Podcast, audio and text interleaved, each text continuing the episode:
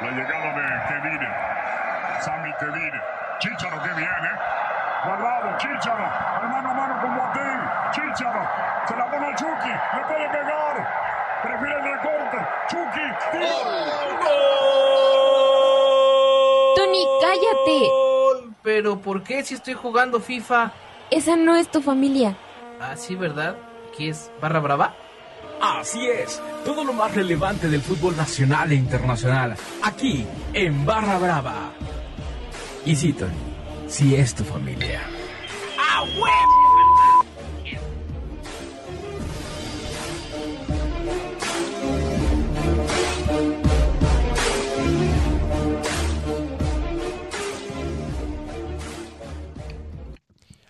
Muy, muy, muy, muy buenas tardes, damas y caballeros. Estamos transmitiendo nuevamente en vivo desde la Ciudad de México y en directo hasta todos los rincones del planeta Tierra, el tercer planeta. Este es su programa de fútbol de confianza barra brava y en esta tarde vamos a tener varios temas. Pues bueno, ya han terminado las ligas eh, femenil y varonil del balompié nacional. Han habido algunos eventos adicionales que vamos a platicar en un ratito más. Vamos a tener eh, tema, vamos a tener eh, mesa de chisme, por supuesto, como no. Siempre en esta época es importante hablar sobre los mejores chismes que han sucedido alrededor de nuestros futbolistas, nuestros entrenadores y bueno, cualquier cantidad de situaciones. Y no solo eso, sino que además pues es justamente nuestro programa previo a la Navidad, así que les recordamos, por favor, tengan mucho cuidado, estamos viviendo algunas situaciones complicadas en cuanto a la situación eh, ya conocida, así que pues cuídense mucho, esperemos que disfruten este programa. Muchísimas gracias por sintonizarnos, infinitas gracias a todas las personas que nos escuchan a través de las diferentes plataformas. Ya saben, aquí las tenemos. Tenemos Facebook, tenemos eh, YouTube, tenemos Spotify. Así que si nos están escuchando en la versión de repetición, un saludo hasta el futuro. Y tengo el agrado, el gran honor eh, de saludar nada más y nada menos que a la dueña del balompié femenil y Ale Rodríguez. ¿Cómo estás, Ale? Hola Manu, muy bien, muchas gracias. Pues aquí muy contenta de estar con ustedes un lunes más y como bien dices, pues ya es el programa previo a Navidad, penúltimo lunes del año, ya se nos está terminando el año. Eh, penúltimo lunes del año también significa penúltimo programa de Barra Brava de este 2020, pero bueno, Barra Brava todavía va para largo y seguiremos acá con ustedes este 2021. Y pues bueno, vamos a, terminar el año ya, ya muy pronto y saludo a Pablito. ¿Cómo estás, Pablito? Muy sonriente, te veo el día de hoy. sí. Sí. Eso es como cuando despiden a los de la planta nuclear y Nelly se... sí, una reconstrucción facial, nada más para aparentar que el 2020 no fue tan malo. Juárez, pero no, la verdad es que ha sido un año muy, muy complicado y haciendo un poquito de alusión a lo que comentabas, la verdad es que Barra Brava nos ha dado un poco de luz, o por lo menos a título personal, para hacer otras actividades, extraernos a ir de la monotonía, de la misma información reiterativa y poco alentadora que ha suscitado a nuestro país y a nivel este, global. Eh, pero pues vamos a, sí, justo un, el penúltimo programa, afortunadamente llegamos, así como Survivor, para casi la recta final sin nosotros saliendo un poquito libres, pero obviamente ha sido, eso, hemos salido indemnes, no todos han tenido la misma fortuna que nosotros, incluyendo, por ejemplo, a, Manuel que, que perdió a su papá. Entonces sí, mencionarlo porque ha sido un año extremadamente difícil y obviamente pues, hacer alusión de que traten de mantenerse con su sana distancia, lavarse las manos y, evitar salidas innecesarias, ¿no? Así es, no tocarse la cara y, y bueno, salir a lo auto, auto, auténticamente indispensable. Hasta se me fue la palabra, qué barbaridad. Así que, pues bueno, sin más preámbulo, Pablito, por favor, por favor, por favor, por favor, este programa se me hace que va a estar bueno porque Pablito trae, trae, trae información, trae carnita para desmenuzar en este lunes de Barra Brava, lunes 21 de diciembre del 2020. A este año le quedan escasos eh, 10 días, así que pues finalmente, pues así como dice Pablito, lo logramos, llegamos hasta este punto y es hora de desmenuzar a quién, Pablito, cuéntanos. No, pues. ¿Con qué quieres empezar? La, seguramente la noticia que ha robado los reflectores en las últimas horas ha sido el cese de, de el Piojo Herrera, el técnico de, del director técnico del, del Club América, del, el más grande de nuestro país. Entonces, obviamente, eso siempre roba reflectores, obviamente siempre es la noticia. Probablemente yo creo, y, y seguramente Manuel se va a enojar, que después del técnico de la, de la selección nacional el reflector más importante se lo lleva, nos guste o no, a uno de los equipos más importantes del país, que es el América, y es probablemente el segundo técnico más presionado por lo que representa, por las, este, por la, importante, porque tiene una, una amplia este, gama de seguidores a lo largo del país, porque es un equipo representativo, porque es el archienemigo por excepción de todos los equipos. Creo que todos nuestros, equipos siempre queremos que le ganen al América, eso es innegable y obviamente pues tras la derrota del pasado sábado contra el Galaxy, contra, perdón, contra el, el AFC, el equipo de Caraclictos Vela, sí. obviamente las, las repercusiones nos hicieron esperar y amanecimos con la noticia de que, de que Miguel Herrera deja de ser el técnico y aquí sí me gustaría saber la opinión de ustedes. Este Ale, justo o injusto, merecido o no merecido, te sorprende, no te, mere no te sorprende, ¿Qué, ¿con qué reflexiones te quedas tras el cese inesperado de Miguel Herrera? Complicado, ¿no? La verdad, para mí, en lo personal, fue una, una muy grande sorpresa, porque como ya lo hemos comentado, al menos yo lo he comentado en programas anteriores, siempre el piojo, decíamos, ¿no? Que es el, el director técnico hecho para la América por su personalidad, por todo lo que representa. Eh, entonces, para mí sí fue una, una gran sorpresa, porque yo veía complicado que la América lo dejara ir, más cuando también, eh, eh, otro tema que ya hemos platicado en programas anteriores, estamos viviendo una crisis de directores técnicos, ¿no? Entonces, bueno, si tienes un técnico que está dentro del top, porque para mí Miguel Herrera, independientemente de su personalidad, independientemente del tipo de persona que es y que le encanta meterse en problemas que, que podría ahorrarse, es un, uno de los top de la mexicana. Final, a mí sí fue completamente una sorpresa pero bueno, pues creo que hasta cierto punto también eh, las actitudes que creo que tienen mucho que ver en, en, el cese de Miguel Herrera, pues no deberían de perdonársele a nadie, también lo habíamos platicado antes, eh, creo que Miguel Herrera se siente intocable, eh, insulta a todo mundo, hace y deshace como se le antoja, y, se la habían dejado pasar mucho, si realmente esa es la decisión de fondo, porque sabemos que dentro de, los vestidores pasan muchas cosas y los, director, los directores eh, técnicos a veces salen por cosas que nadie supo, nadie sabe, pero de repente salen y salen por la puerta de atrás. Pero si realmente la decisión de fondo está ligada a las actitudes que toma Miguel, creo que es un mensaje para la liga, creo que es un buen mensaje de la directiva americanista y creo que no deberían perdonarse ese tipo de actitudes, entonces creo que está bien. Creo que le dio mucho a la América, pero ese tipo de actitudes desde mi punto de vista no deberían de perdonarse y tendrían que ponerle los pies a la tierra a personas como Miguel Herrera que se sienten intocables y hacen a su antojo a toda la liga y a los árbitros. ¿Tú qué opinas, Manu? Bueno, Primeramente, eh, estoy de acuerdo con Palvito, aunque él creía que no. La verdad es que sí, efectivamente, después del técnico de la selección nacional, está el técnico del América en el reflector más grande. Y esto no solamente es por, por ser el América, sino porque en realidad sabemos que este equipo habitualmente trae jugadores bomba, es decir, contrataciones bomba.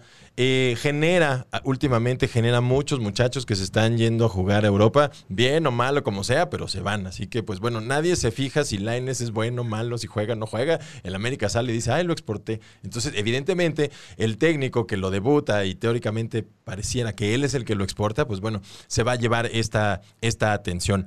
Por otro lado, eh, Miguel Herrera desde siempre he considerado que en realidad estaba bajo el cobijo y bajo la inteligencia de alguien más. Definitivamente, y eso, eso se le nota. Y de hecho, a partir de que pierde ese cobijo, y, y no solo eso, sino que además empieza a tener eh, que se nota que él toma las decisiones así como de quiero a Nico Castillo, quiero a Nico Castillo. Oye, Miguel, pero es que él se rompe de todo, no importa, tráiganlo. Oye, pero es se lesiona cada rato, no me importa que llegue. Llegó, jugó cinco minutos y bueno, pobre cuate está lamentablemente atravesando una situación muy complicada. Ya sabíamos que era un jugador frágil. Eh, tiene problemas con Roger Martínez, Renato Ibarra resulta que es un patán. Entonces, bueno, se hace un, se hace un desastre este equipo porque lógicamente se nota que hace falta ahí alguien que le ponga inteligencia. En el caso de cuando Miguel Herrera le dio mucho al América, en realidad se lo dio Ricardo Peláez. Y los voy a seguir eh, eh, pensando de esa manera, porque a Miguel le hace falta mucha. Le hace falta justo, como dice Ale, que le pongan los pies en la tierra y que le digan, oye, pues, o sea, está muy bien y haces las cosas bien, lo que sea, pero no deja de ser un técnico como todos los demás. No ha ganado nada Absolutamente. Entonces, eh, los tres, cuatro, los títulos que hayan sido con el América está muy bien y lo felicitamos mucho y le reconocemos su trabajo, pero sí se nota un trabajo mucho más integral del equipo directivo. Al momento en el que él empieza a tomar las decisiones, suceden los desastres que ocurrieron, por ejemplo, en la liguilla pasada, en donde el, el Guadalajara le pasó por encima. Y no solo eso, sino que además, unos días después, la Superliga MLS van a un equipo, al equipo de Carlos Vela, y Carlos Vela solito en 10 minutos le pasó por encima. Cuando de todas maneras Guillermo Ochoa jugó a la Nahuel Guzmán, y entonces, pues bueno, la verdad es que este equipo del América tiene, tiene muchas cosas que mejorar. Creo que eh, a Miguel Herrera le viene bien esto ojalá que lo tome como, un, como una especie de, de, fracaso para replantearse y saber que no puede salir con el cobijo del dueño del equipo y o la liga a decir lo que sea, a insultar a quien sea, a que lo expulsen en todos los juegos o que le perdonen las expulsiones en todos los juegos. Así que creo que bien por, bien por el América. Lamentablemente tuvo que ser en un momento en donde parece que el, el equipo y la directiva es mal agradecida con el técnico, pero creo que ya era un, ya era un basta de, de todo lo que ha estado sucediendo. Bueno, yo voy a discernir un poco de la opinión de Manuel.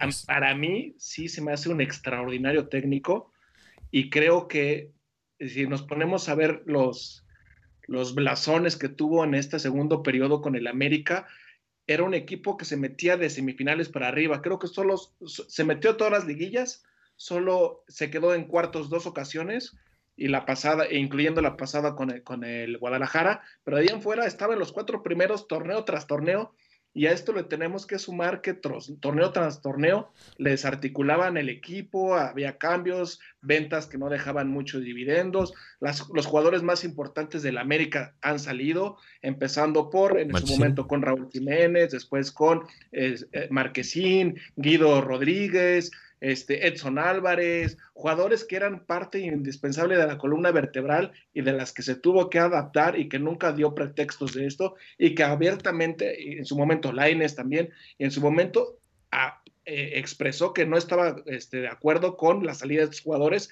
pero que obedecía a intereses de una empresa tan importante como la del dueño que es de, eh, de Televisa de Emilio Azcarra Gallán.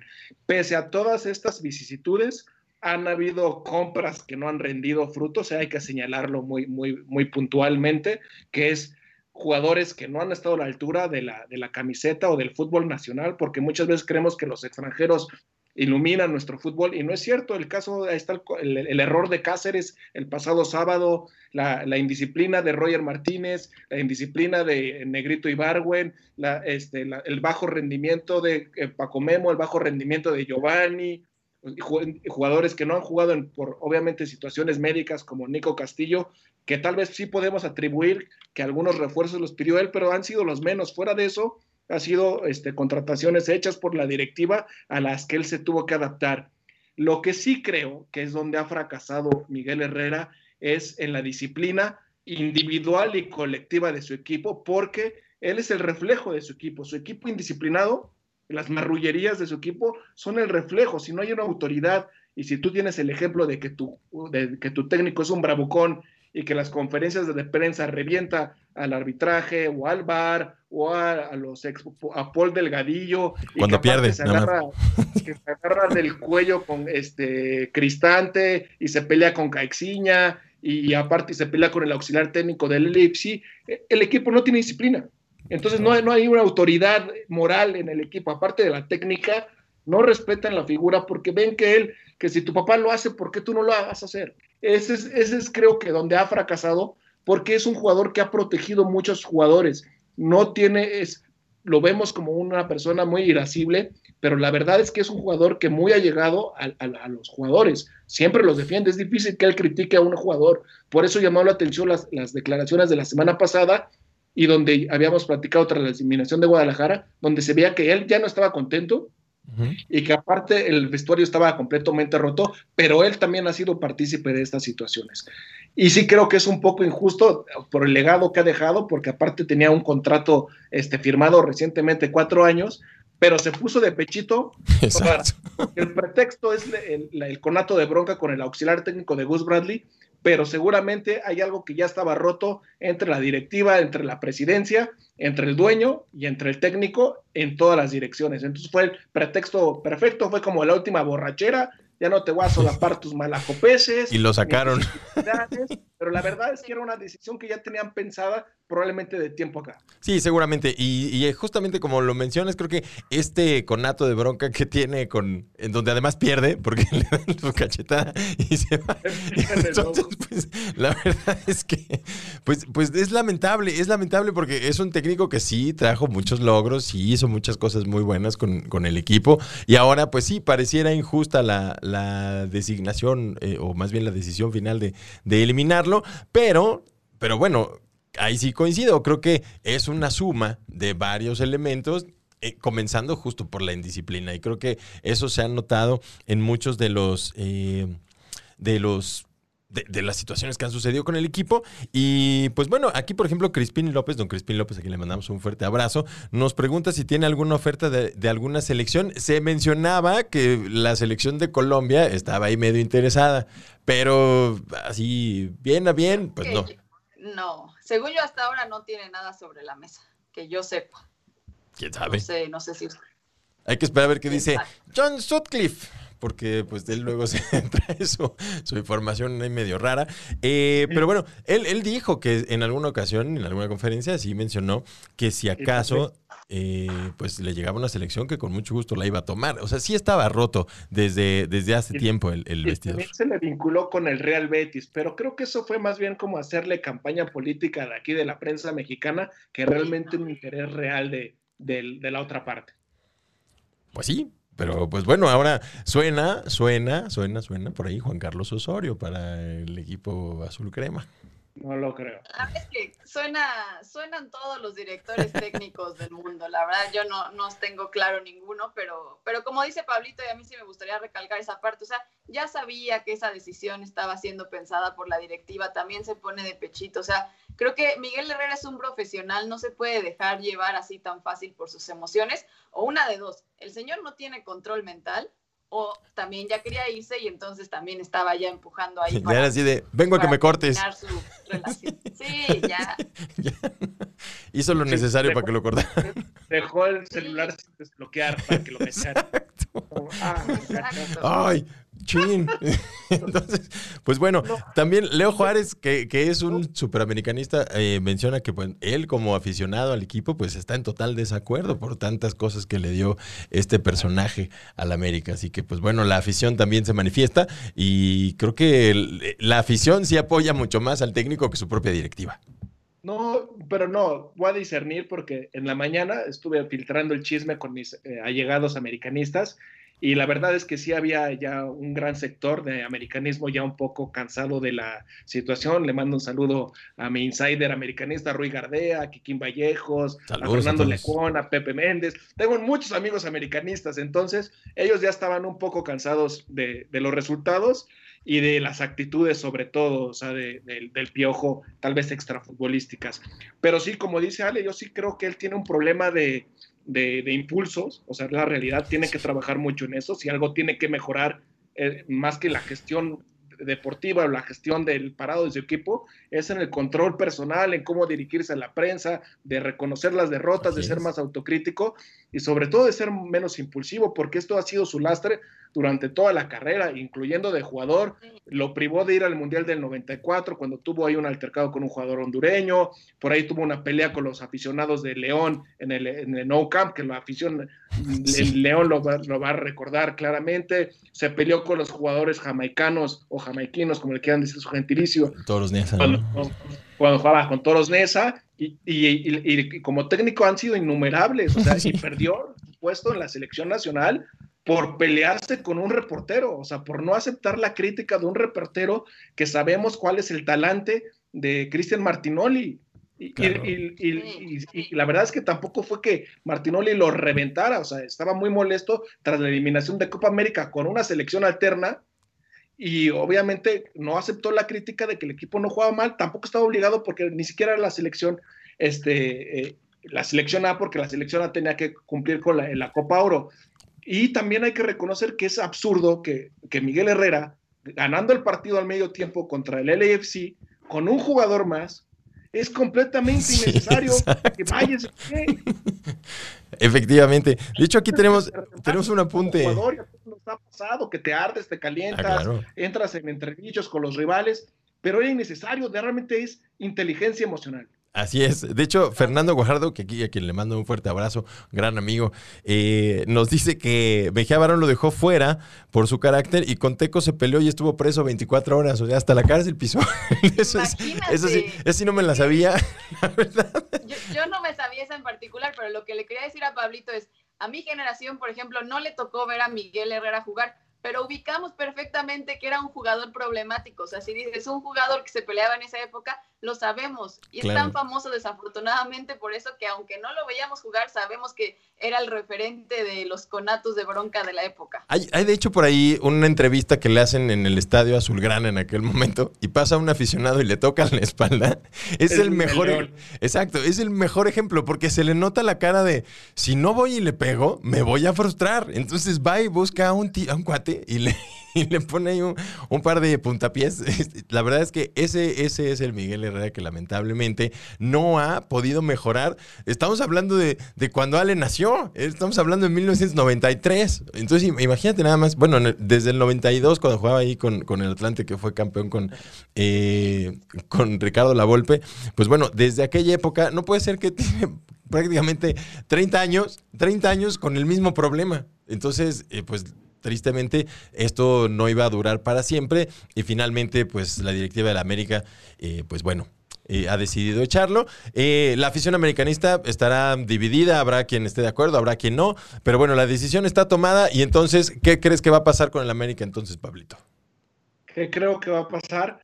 Creo que no van a tomar medidas desesperadas y que probablemente pongan algún... No tienen muchas opciones. La verdad es que también hay que recordarle a la gente que estamos como en la mitad del calendario futbolístico. O sea, no el año, el año calendario este, anual o, o solar, por decirlo de alguna manera, sino que el, el año futbolístico empieza a finales de... Más o menos, obviamente se modificó por la pandemia, ya todo conocido, pero más o menos por agosto en todas las ligas empieza y termina por ahí de mayo. Entonces está a la mitad, entonces muchos técnicos importantes que podría tentarlos tienen trabajo. Y la gente que no tiene trabajo, por algo no tiene trabajo. Siboldi. Vamos a ser muy claros. Es- podemos mencionar una lista interminable de técnicos que pues, pues, por algo no tienen chamba, vamos a ser muy reales. Rubén Omar Romano, Capelo Carrillo, Hugo Sánchez, este, el mismo Robert Dante Siboldi, Caixinha, muchos de- em, del, del entramado que Claro. hemos reciclado y reciclado y reciclado, pero si queremos una cara nueva, no las hay. ¿Cuál sería como la, la- la piedra en bruto que hay ahorita? Es Nacho Ambriz y ya estuvo en el América y lo corrieron. O sea, Claro. de- también han, han- Ay, han- no se va a ir de gestionado- León ahorita. y no se va a ir del León, No, menos no. cuando ya lo echaron. Y si él se va, y lo ha dicho Ignacio Ambriz, es irse a, a Europa. Él lo que aspira es a ser técnico en el viejo continente. Entonces, opciones no, no creo que tenga muchas. Mi opinión personal, sin conocer mucho tras bambalinas, por eso tengo mis, mis informantes americanistas. Mi percepción y lo que yo haría si yo estuviera en la presidencia como Santiago Baños es poner un técnico que de la casa, que sepa más o menos cómo funciona, tratar de hacer el mejor torneo y cuando acabe esto, ya ir por todas las canicas con un proyecto más formado este, a largo plazo, porque el América no puede estar haciendo contratitos de seis meses. Pues no. Tienen que, y, y tienen que tener también una figura desde, el, desde el, dirección técnica. No puede ser cualquier técnico, tiene que ser un técnico que sea digno de la playada americanista, con, un, con, con una trayectoria importante o con un refer siendo un referente importante y obviamente ahorita van a, le van a llover novias. Ahorita seguramente están mandando currículos de todos lados. Hasta se mencionaba a Guillermo Barros Esqueloto, exdirector técnico del Galaxy, de. Chicharito Hernández. Entonces ya ahorita todo el mundo están formados porque saben que la América es una institución que paga y paga muy bien. Claro, y, y proyecta. Nada es la gallina de los huevos de oro. Sí, efectivamente. Entonces, seguramente por ahí va a haber alguien así. Yo creo que, y coincido, creo que un, una especie de interinato de un torneo, sabiendo que difícilmente, eh, y proba- o quién sabe, en una de esas resulta que el interinato le pegan como Lilini. Entonces, pues bueno, eh, podría ser. Y entonces creo que por ahí Alfredo Tena estaba con las inferiores o alguna cosa así. Podría ser alguien que podría ahí más o menos manejar la situación. Eh, se van a dar bajas. Alfredo Tena ya salió del América, salió en octubre, ya está en España, entonces, a Ah. menos que lo regresen de Europa, que yo dudo que No, quiera no. regresar de Europa, ya no está en América. No, pues entonces, pues no sé, tal vez Leo Cuellar. Este, Le quitan el director técnico a la femenil, que no dudaría ni tantito, Pues, y meten un interino a, la Bueno, femenil. No, qui- quién sabe, todo no puede pasar. No, yo creo que Santiago Baños, en realidad creo que además el timing que maneja el América, de acuerdo con todo lo que tienen, con el aparato directivo que tienen, les da oportunidad de tener este tipo de timing. Se van a tomar estos días, no llevan prisa, el torneo empieza en enero, entonces seguro se tomarán eh, estos No, días yo para... sí creo que tienen prisa. Tienen No, que no, decidir qué van a hacer. Y, y saben que el mercado no es muy amplio, y, pero tienen que designar antes porque el, el periodo de- entre torneos es muy corto. Entonces, ya sea un proyecto a largo plazo o inmediato, tienen que decidirlo pronto. Sí, pero en caso de que decidan alguien de la casa, pues tampoco es como que vayan, no creo que tengan 40 opciones para, para decidir. Entonces, ahí en una de esas será, o podrían hacerse la, eh, pues bueno, la puntada de tener un interinato de cinco fechas y entonces sí traer a alguien en la fecha seis, pero así pasa. Entonces, la verdad es que creo que en un, en un esquema de torneos cortos en donde los resultados se tienen que dar de forma muy inmediata, efectivamente sí va a haber prisa, pero creo que el timing lo tienen y creo que el aparato para tomar decisiones también lo tienen. Es un equipo muy poderoso, así que eh, seguramente en los próximos días estaremos pues viendo a ver quién, quién está ahí. A lo mejor resulta que Pablo Cafagui ahora es el nuevo director técnico del América y pues imagínate Por nada más. Uh, me encantaría, me encantaría. O sea, es- Exclusiva aquí en Barra Brava. así sería así como, esta es solo la lista de transferibles.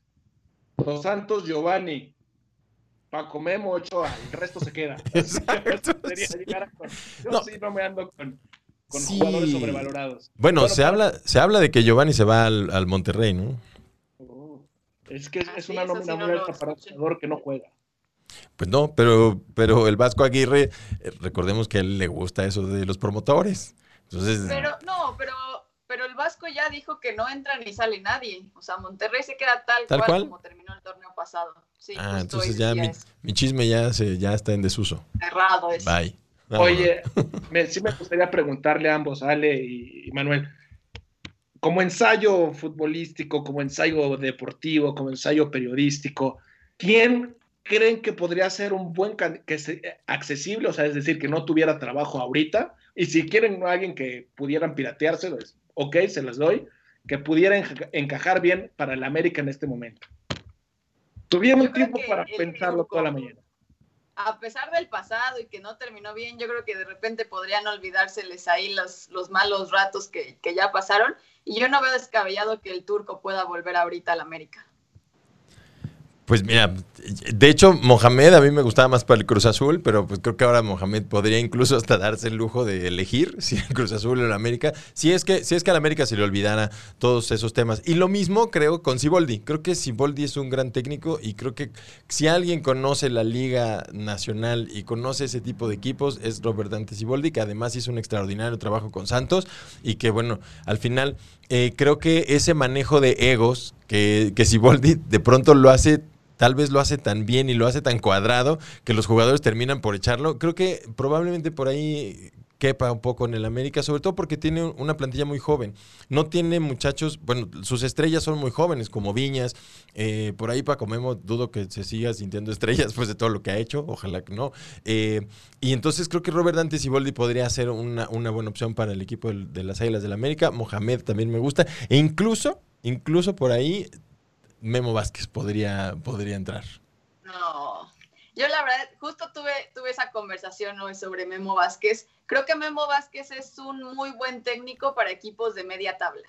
O sea, es un técnico muy ordenado, que sabe sacarle jugo a las plantillas medianas, por llamarlas de alguna manera, pero creo que para la América necesitas tener muchísimo más personalidad y creo que a Memo Vázquez le, ¿Le falta, falta? esa parte. ¿Tú qué opinas, Pablito?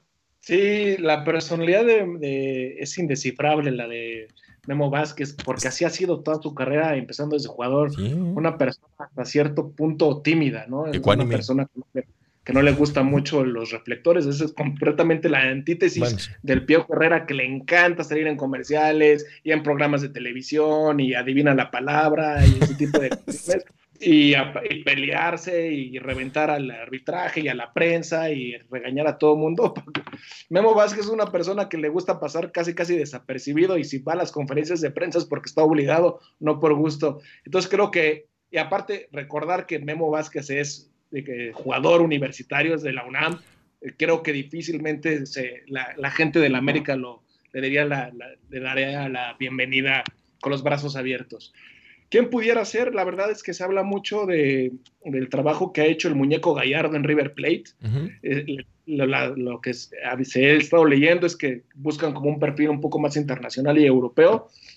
El muñeco Gallardo no es europeo, pero la verdad es que ha estado en los reflectores últimamente con el gran trabajo que ha hecho en equipo bonaerense de River Plate. Entonces, esa pudiera, si, si quieren dar como así como deslumbrar o, y meterle billete, obviamente, y tratar de generar un poquito de espectáculo mediático, traer a alguien una cara nueva, pudiera ser el, el muñeco Gallardo. O Barros Esqueloto, Eso ¿no? Es lo único que se me ocurre. Pero Barros Esqueloto no le fue bien con el Galaxy, o sea, es. No sé. Creo que ha sido más consistente el trabajo con el muñeco Gallardo, ya fue campeón con River Plate, fue campeón de Libertadores venciendo a Boca, entonces, no sé, que la, la gente que, que, es americanista, que nos está sintonizando, que nos deje quiénes son, a quién le gustaría ver enfundado de la, del emplumaje de Cuapa. Don Crispín López menciona al jefe Boy para que baile otra vez. Ah. El jefe Boy creo que es algo parecido a lo que menciona esta Ale. Aparte está trabajando en Mazatlán, tiene trabajo en Mazatlán. Es que es un buen técnico cuando no tiene la, la presión. Claro cuando dirigió a Cruz Azul no le fue bien, creo que en Chivas tampoco le fue bien, entonces, pero con Morelia hizo un gran trabajo, realmente las, las dos etapas que tuvo con Morelia este, fueron bastante exitosas, llevándolos a finales en dos ocasiones, pues la verdad es que este, pudiéramos pensar que, que es para ese tipo de, de, de, equipos más sorpresas o menos obligados a ganar cada ocho días. Vámonos, y aquí Leo Juárez propone a Rafa Puente Jr. No, no hombre, Leo, ¿cómo crees? Leo, no ¿qué pasó, Leo? Imagínate, no, ya solo va a faltar que llegue Paco Valencia, imagínate nada más. Pregunta, no. que, que, nos conteste a Leo Juárez, es, ¿fue en serio o es nada más quiso sacudir? Exacto, quiso, quiso aquí este, quitarse, quitarse la carga de, haber, sí. de, que, de que quitaron como a su técnico. Pregunta seria. Exacto. Sí, así como que hizo, esas son como las que hacía Almadas, ¿no? Ándale. Almadas así nos tocaba de repente con, con Bold Predictions. Así es, así va a venir Georgian Club. Sí, no. exacto. no. Jorgen Klopp. Claro, no, pues. Yo creo que Rafa Puente Jr. no la haría, pero ni de broma. Pero no, bueno, vamos falta. a ver qué opina la afición americanista. A lo mejor tienen una opinión distinta. Efectivamente. Pero, y ya nada más para finalizar mi comentario en relación a la América, creo que sí necesita una reestructuración en todas las esferas, con un técnico más serio, más controlado, que tenga obviamente una buena trayectoria. No pueden improvisar con alguien con alguien nuevo, eso sí me, lo tengo claro, y renovar mucho la plantilla, porque hay muchos jugadores que, insisto, y lo comentamos a lo largo del torneo, ya que no están, becados en ese equipo. ¿eh? O sea, hay muchos jugadores que no son de la categoría que espera la afición americanista. Claro, y de hecho, bueno, Henry Martin comió banca un rato, ¿no? Aún con, con el Perdón, nivel que ver, manejaba. ¿A quiénes sacarías, Pablito? ¿A qué, quiénes renovarías? Bueno, mandarías o sea, para afuera. Roger Martínez tiene que estar fuera, eh, Ibarwen tiene que estar fuera, Giovanni Dos Santos tiene que estar fuera, les dejo a Paco Memo para que tengan un referente americanista, ahora se los dejo a Paco Memo, este, los Cáceres no han funcionado, Leo Suárez tampoco ha funcionado, creo que con esos cinco empezaría la limpia del América que es la mitad del equipo titular de, sí, sí. de, de, Piojo Herrera. Entonces, creo que ahí también le faltaba un poco al Piojo de mano dura para que estos muchachos entraran en razón. Creo que muy bien por Jorge Sánchez, muy bien por eh, este Córdoba. otro Córdoba, muy bien, muy bien por Henry Martín, por supuesto, muy bien por Viñas. Y bueno, los centrales, eh, bien, creo que cumplieron eh, Cáceres y Valdés.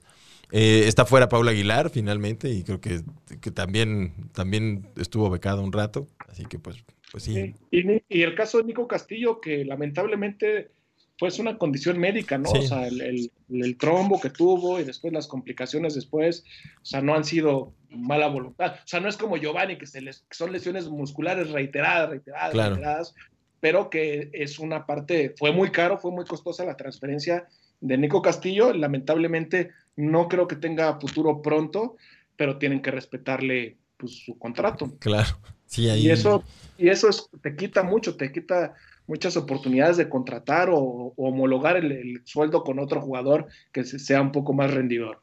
Correcto.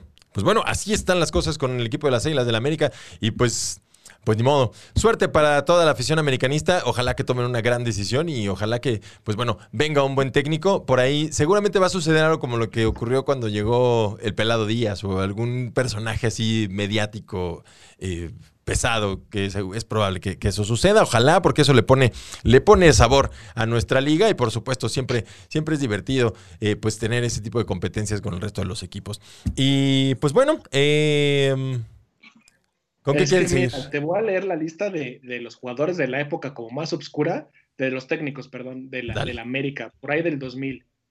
En, tuvo al Alfredo Tena, Gonzalo Farfán, Alfio Basile, Manuel Lapuente, Mario Carrillo, Manuel Lapuente otra vez, Leo Benhacker, Oscar Ruggeri, Mario Carrillo, Manuel Lapuente, Luis Fernando Tena, el ruso Brailovsky, Rubén Omar Romano, el, el, Juan Antonio Luna, Ramón Ángel Díaz, Jesús Ramírez, Lapuente otra vez, Carlos Reynoso otra vez, Alfredo Tena otra, ¿Otra vez. vez. Eso, eso, y no me lo puede negar la afición americanista, no se lo pueden volver a permitir. Cuando no. tuvieron trabajos continuos serios, tuvieron resultados con Miguel Herrero. Sí, claro. Sí, totalmente ah. de acuerdo. Así es, entonces, pues bueno, si ustedes gustan, y salvo su mejor opinión, pues ahí está todo, todo el comentario acerca de las Águilas del la América, que pues bueno, es un gran equipo y la verdad es que siempre le pone sabor a nuestra liga. Y podemos pasar entonces, tenemos dos opciones. Si quieren, podemos tocar la final femenil primeramente y después nos vamos a las competencias internacionales, en donde, bueno, pues derivaron justamente en el CS de Miguel Herrera. ¿Con qué quieres ir, Ale? Tú decide, por favor, este es tu programa. Pues las damas, la verdad es que creo que, que ya les hace falta más reflectores. Estuvo, estuvo entretenido el partido, no sé si, si vieron la, ¿Eh? la semana pasada hablamos un poco de la ida, no sé si tuvieron chance de ver la vuelta, pero fue un partido muy dramático al final. Muchos lo van a, a, a, criticar, ¿no? Quizá porque dijeron, no sé, Tigres quizá no supo manejar el partido, seguía volcado al frente eh, a los 90 minutos a pesar de que ya tenía el partido prácticamente en la bolsa, pero creo que es lo bonito del fútbol femenil y lo que me gusta mucho, ¿no? Sabemos que hay comparaciones inevitables y justamente la semana pasada criticábamos mucho a León que, no iba al frente, que jugaba lateral o hacia atrás y creo que lo bonito del fútbol femenil es que las Tigres por poco pierden el campeonato por no dejar ir o no dejar de atacar en todo, todo el partido y la verdad es que para mí eso es muy aplausible, eh, aplaudible, ya no sé ni cómo se dice, pero la verdad es que me encantó, me encantó verlas casi perder así, o sea, yo le iba a Tigres, sabían que yo estaba con Tigres, pero creo que no le hubiéramos recriminado nada a las chavas de Tigres si hubieran dejado ir al partido volcándose al frente. Bueno, esa es mi opinión personal, ¿no? Y fue, fue un partido súper dramático al final, creo que tenía mucho tiempo que no veía un partido y me emocionaba tanto, no ningún clásico ni ninguna otra final, ya al menos durante este 2020 había sido tan, tan bueno al final y bueno, pues se van a los penales, pero ¿qué, qué opinan? Me gustaría ir de escuchar de ustedes cómo vieron el partido, si están de acuerdo conmigo, si creen que Tigres debió haber manejado un poco más el balón al final o estuvo bien como, como lo hicieron. Dale, Pablito, dale. Este, bueno, retomando el tema, creo que sí, la jugada del, del, empate global, o sea, el, de la jugada del, que deriva en el gol de Monterrey, que a la postre le, le significa la definición de los penales, eh, si lo vemos bien, es un, es un contragolpe exquisito, hay que, hay que reconocerlo, es clínico. La verdad es que las jugadoras tocan de primera intención, salen corriendo a Monterrey. Obviamente, con la inexperiencia o tal vez sin el vicio del, del fútbol profesional varonil de, de jugar al, al, marcador y agazaparnos con 11 jugadores en el área y realmente encu encuentran en Monterrey a, a, Tigres volcados al frente, y, pero eso les da oportunidad a Monterrey de jugar bien. Tal vez la definición fue un poco atropellada, pero la generación y la creación de la jugada fue exquisita sí les faltan las mañas de los, de los hombres, de no justo de quedar tan desprotegidos en la parte de atrás, pero como dice Ale, eso tal vez es el atractivo, puede ser la, el atractivo de la liga femenil es la inocencia del fútbol femenil, ¿no? Que no, se, no son marrulleros, que no se tiran, que no fijen patadas, que no hacen tiempo deliberadamente, que no están a Huel Guzmán Exacto. fingiendo que le cayeron tres encima, ese tipo de cuestiones creo que son refrescantes para el fútbol me recordó una jugada del 90, eliminatoria del 93 para Mundial del 94, donde Francia se queda fuera del Mundial por una jugada similar, una jugada de David Ginola, que le, reclamaron mucho que él trató de definir cuando el partido lo estaba ganando Francia 1 por 0 en el Parque de los Príncipes a Bulgaria, la Bulgaria de Risto Stoikov, y en vez de hacer tiempo o de irse al, tiro de esquina o buscar una falta, tira, los agarran un contragolpe. Y, ahí creo que, si no mal recuerdo, un jugador que fue de Tigres, Emil Konstantinov, les mete un gol así en un contragolpe este, estrepitoso y que obviamente se llevó las críticas por todos lados. David Ginola no volvió a ser convocado, cómo hace esas jugadas, tienes que ser más canchero, etcétera. Y por eso e-, Eric Cantona nunca lo vimos jugar un mundial, porque era de esa selección, de, esa generación del equipo francés. Entonces sí deja como esta discusión que la podemos tener como los románticos del fútbol, de ser leal con el deporte, ir a buscar el segundo gol, no jugar a eso, o jugar al resultado máximo, que es ser campeón. Entonces sí, probablemente un poquito inocente, pero sí, muy emocionante. La, la, tanda de los penales no fue bien cobrada, se vio mucho nerviosismo y justamente es hablamos de la inexperiencia de, de, estas jugadores, que aparte son la gran mayoría de jugadoras muy jóvenes. Fue un muy buen torneo. Este creo que es uno de los primeros torneos que me pongo a ver más en forma al fútbol femenil. Hay jugadoras muy buenas. Lamentablemente, una de las mejores jugadoras del torneo, Cristina Brokenroth, falla el penal y lo falla mal, pero tuvo una gran temporada con el Monterrey, una contratación importante para el equipo regiomontano.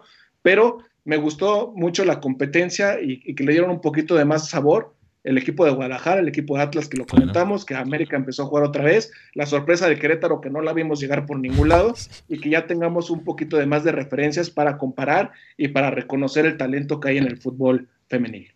Sí, totalmente, totalmente de acuerdo. Y la verdad es que justamente regresando a esta parte romántica del fútbol, en donde teóricamente y, el, y lo que se tiene que hacer es ir al frente y buscar goles. Creo que es algo que entienden muy bien las chavas y lo hacen extraordinariamente bien y se mueren en la raya y no solo eso, sino que además hacen un partido dramático y entonces generan una expectativa muy grande y, que bueno, al final la verdad es que, eh, como dices Pablito, creo que el, la llamada de atención que tiene ahora el fútbol femenil es mucho más importante y hay un, reconocimiento muy importante para estos equipos regiomontanos que lo han hecho extraordinariamente bien, han hecho las inversiones necesarias, han manejado al equipo de buena forma, han traído buenas jugadoras, han generado jugadoras y entonces el resultado está ahí.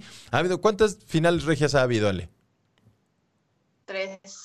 Tres finales regias. ¿De cuántos torneos? ¿De cinco? en total. O sea, el 50% de las finales de la historia del fútbol femenil ha sido finales regias. Y eso es porque hay dos instituciones que lo están haciendo bien y que lo hacen y, lo siguen haciendo muy bien. Entonces, una felicitación especial para, para el Monterrey que llegó, lo hizo bien. Eh, y pues bueno, ahí se, se quedó en el camino muy bien por Tigres, nuevamente siendo campeonas. La verdad es que eh, muchas de sus jugadoras tienen un nivel sorprendente y creo que pues el equipo varonil tendrá que voltear a ver cómo lo hacen las chavas para que aprendan un poco lo que, lo que es el deporte realmente y no, no nada más eh, pues ir a pelotear un rato y cobrar. Entonces, pues bueno, eh, siendo así, creo que muy, muy bien por, por, la Liga Femenil, muy bien por los equipos regiomontanos, muy bien por Atlas, muy bien por Guadalajara.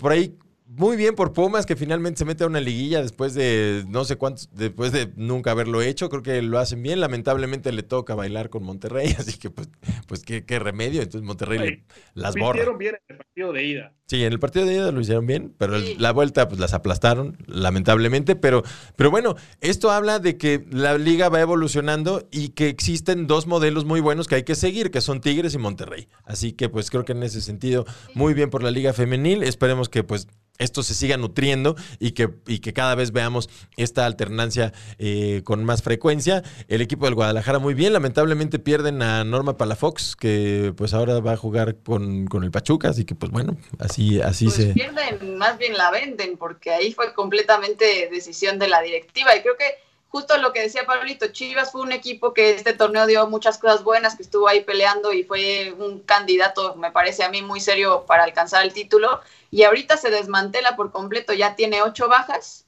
para el siguiente torneo, entre las que está Norma Palafox, que sabíamos que era referente al frente, está también María Sánchez, que también era muy buena atacante, eh, Nicole ah, Pérez, que también era la goleadora. ¿Cómo fue? Perdón, Pablito, no ¿A dónde va María Sánchez?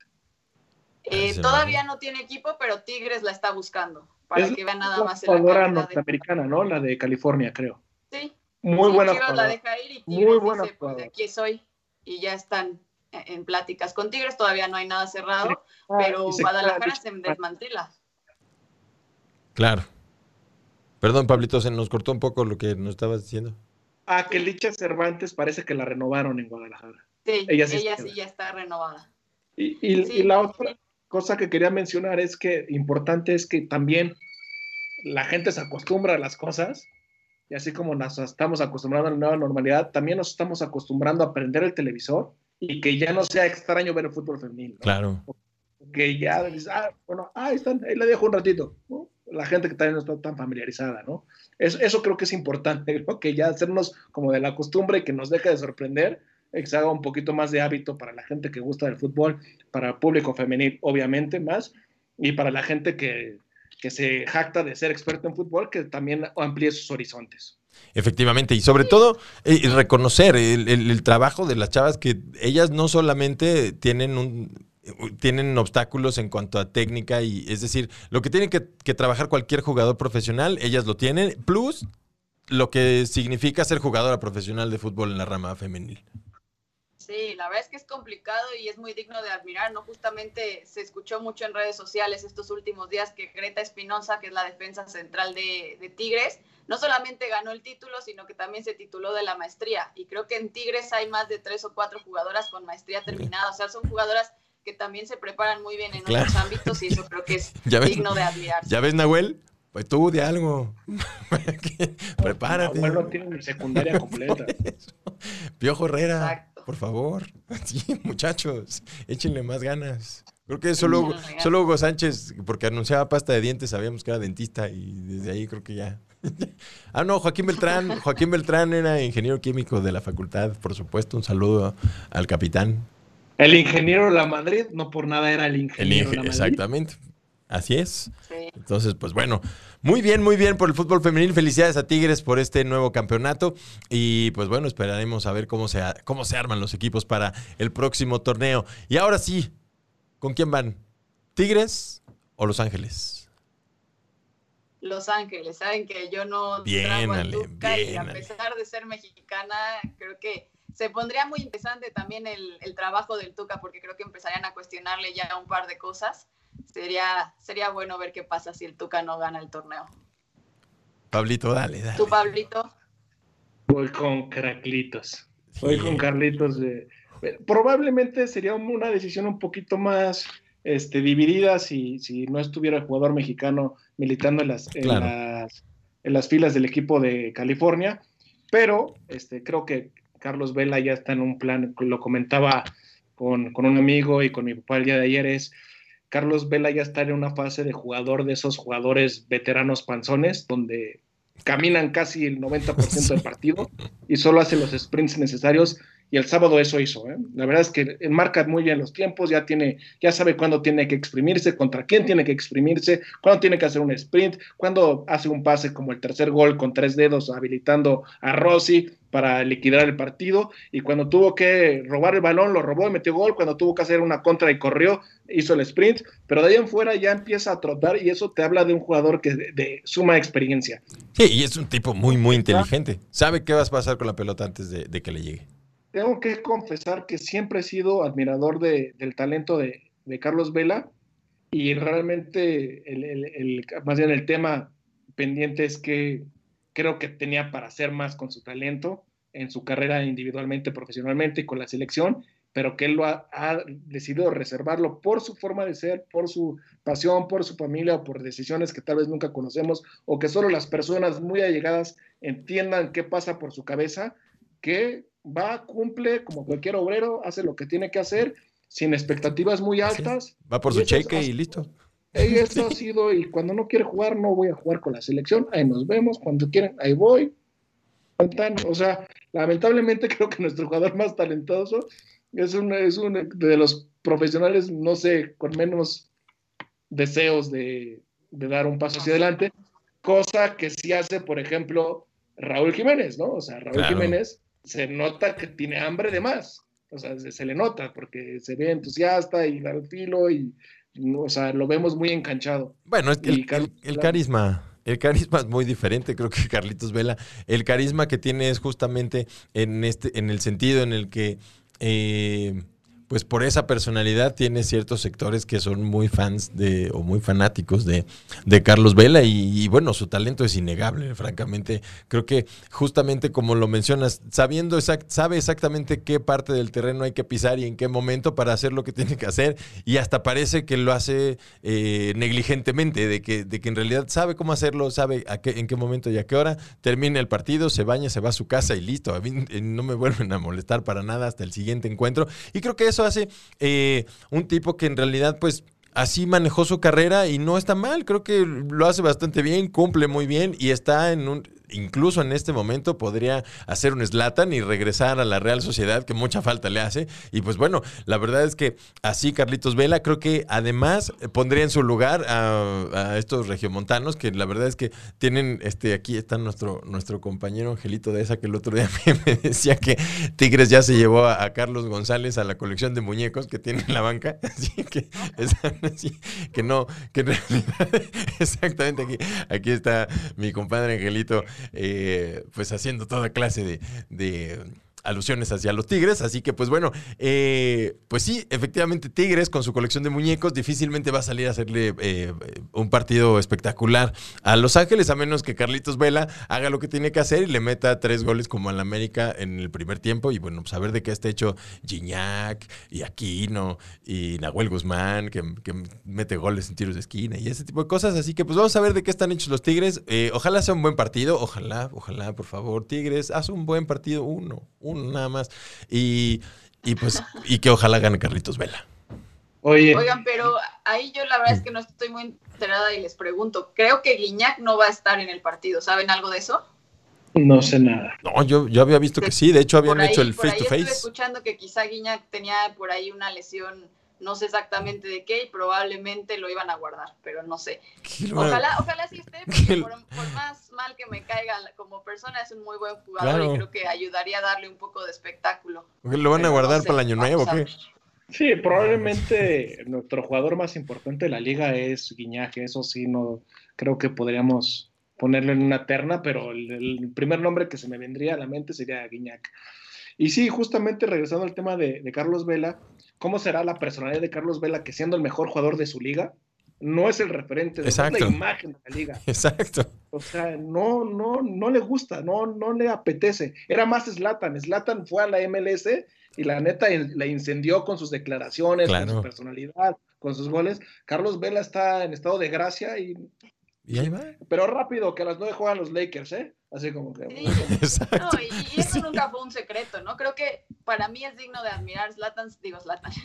Carlos Vela sabía que lo iban a criticar mucho por las declaraciones y por decir que para él, para él el fútbol era solamente un trabajo. Se paró, lo dijo: para mí esto es un trabajo, si les parece bien, si no les parece también listo, ¿no? Y creo que muy respetable lo que hizo. Pues está bien, ¿no? Pocos jugadores dicen lo que realmente piensan. Y entonces creo que este cuate hay que reconocerle que hace exactamente lo que quiere, dice exactamente lo que quiere, y al que le guste, qué bueno, y al que no también. Y así creo que tendría que ser para poder saber entonces más o menos cómo se van a armar las elecciones, con quién puedes, en, con quién puedes contar. Tengo la impresión también de que le gusta más de lo que él dice que le gusta, porque lo hace muy bien. Ah, y, bueno. el, y el sí. sábado sí le vi una sonrisa socarrona varias veces. Bueno, pues es que también eliminar, la, o sea, si él se formó en Guadalajara, eliminar a la América jugando en Los Ángeles, oye, está perfecto. O sea, no necesitó a nadie, no necesitó una gran directiva, no necesitó reflectores, no necesitó nada más que 10 minutos de agarrar el balón y hacer lo que tenía que hacer. Y creo que ahí, eh, pues se lleva el partido francamente creo que, eh, lo veo difícil para Tigres, eh, que ahora, después de que Los Ángeles eliminó a León, que es el campeón de la liga, ese mismo León lo eliminó, eliminó al Cruz Azul, que tenía grandes expectativas de ser campeón, eliminó al América, que siempre es candidato a ser campeón, y pues ya solamente le queda a Tigres, que es el más grande de Monterrey, ¿no? O de, uy, y si gana la MLS, uy, van a estar insoportables de que es mejor que la Liga Mexicana. Está bien. Creo, Pero está bien, la, sí, la Liga claro, Mexicana claro. necesita esa presión. Porque justo aún ganando el, el, LAFC, sigo creyendo que la Liga Mexicana sigue siendo mejor que la Ah, Liga Americana. Sin duda, pero... Aquí ya tengo el reporte de lo que nos preguntaba, le agradecemos al Community Manager. Que Aquino y Pierre Guignac se quedan en el hotel de concentración para ser atendidos por molestias musculares y contusión en muslo izquierdo, respectivamente. O sea, les dieron un rodillazo y Pronóstico reservado. Sí van a jugar. O sea, cuando el pronóstico es reservado. Es que si juegan. Bueno, habla ahí de una de cierta inseguridad, porque yo no vi que salían del partido así como Chucky Lozano, que sale con una bolsa de hielos fiesta. O sea, como, ah, qué flojera. Exacto. Es, es- es- esa, esa. es para despistar al enemigo, ¿no? Ah, ¿Quién sabe? No van a despistar a Carlitos Vela. Carlitos Vela ni siquiera sabe quién es Ni Tigres. prende, ni prende la. Carlitos Vela nunca prende los canales deportivos más que Exacto. para ver el básquetbol. Así Es. En fin. Pues sí. Pues así, Así las las cosas y nos acercamos peligrosamente al final de esta emisión prenavideña de Barra Brava. Y pues bueno, Ale, por favor, adelante con el micrófono. Gracias, Manu. Pues como siempre, un, agra- un abrazo a todos y gracias por escucharnos un lunes más. Muy feliz Navidad, que pasen muy bonitas fiestas. Por favor, cuídense mucho, mantengan la sana distancia si puedan hacer reuniones mejor. Y nos vemos aquí en el programa post navideño de Barra Brava el siguiente lunes sin falta a las 7 de la noche. Pablito, todo tuyo el micrófono ahora. Eh, agradecer a toda la gente que nos sintonizó, les mandamos un cordial saludo. Eh, recordarle a la gente que tengan muchas precauciones, las cosas no están nada bien, sobre todo para la gente que vive en la Ciudad de México y la zona conurbada del área metropolitana y del Estado de México. Tengan mucho cuidado, las cosas no pintan bien y creo que no van a pintar con estas fiestas. Mantengan su sana distancia, no hagan aglomeraciones ni fiestas que se pueden ahorrar para eventualmente poderlas tener en más con la gente querida y no tener este, pérdidas humanas más, o más pérdidas humanas. Y sobre todo mandarle un caluroso saludo a uno de mis mejores amigos, a Héctor Márquez López, que lamentablemente su papá perdió la batalla contra el COVID y otras enfermedades que venía acarreando desde hace tiempo. Y le mando un, un fuerte, fuerte abrazo y sabe que ahí voy a estar para lo que él necesite, al igual para con, en su momento con mi compañero Manuel Bárcenas. Un abrazo y pues fuerza, fuerza, fuerza por ahí. Eh, pues bueno, eh, muchas gracias Pablito, muchas gracias Ale. Por supuesto, muchas gracias a usted, a usted que nos sintoniza, a usted que nos escucha y ojalá que nos vuelva a escuchar en la repetición, que nos recomiende y si no le gustó algo, por favor, están los canales abiertos para poder entrarle a la discusión. Ya ve que no nos gusta, entonces pues bienvenidos todos los comentarios. Por supuesto, un saludo muy, muy caluroso y muy afectuoso a don Teodoro Rodríguez que nos volvió a sintonizar en esta ocasión. Eh, también a don Crispín López, reitero el saludo. Por supuesto a Fer Guajardo que también nos estuvo escuchando. A Coco, a Coco Castañeda y a toda la familia Castañeda hasta León, Guanajuato también un fuerte abrazo. Por supuesto a la familia Muñoz en León, Guanajuato también, que ya me han seguido troleando. Parece que este campeonato nunca va a acabar. Así que pues bueno, un fuerte abrazo a todos hasta León, Guanajuato. A Víctor Adalid que se acaba de conectar, un fuerte abrazo y un- una felicitación especial a, a su hijo que cumplió seis años. Un fuerte abrazo para Víctor, un gran, gran amigo de la Facultad de Química. Y ah, don Crispín López va con Tigres, así que pues bueno, vamos a ver de qué, vamos a ver cómo está la cosa, don Crispín. Así que, eh, así es. Y pues bueno, no se olvide, tenga mucho cuidado, guarde la sana distancia, póngase un cubrebocas, lávese las manos, no se toque la cara, manténgase seguro en casa en la medida de lo posible, celebre virtualmente, así como estamos nosotros conectados virtualmente. Así que pues bueno, cualquiera se puede tomar un trago de manera virtual. Eh, cuídese mucho, feliz Navidad y aquí nos estamos viendo en la emisión eh, con la que cerramos el año. Así que muchísimas gracias por sintonizarnos y nos vemos la próxima. Esto fue Barra Brava, su, su programa de fútbol de confianza. Yo soy Manu, Ale, Pablito, muchas gracias y hasta la próxima.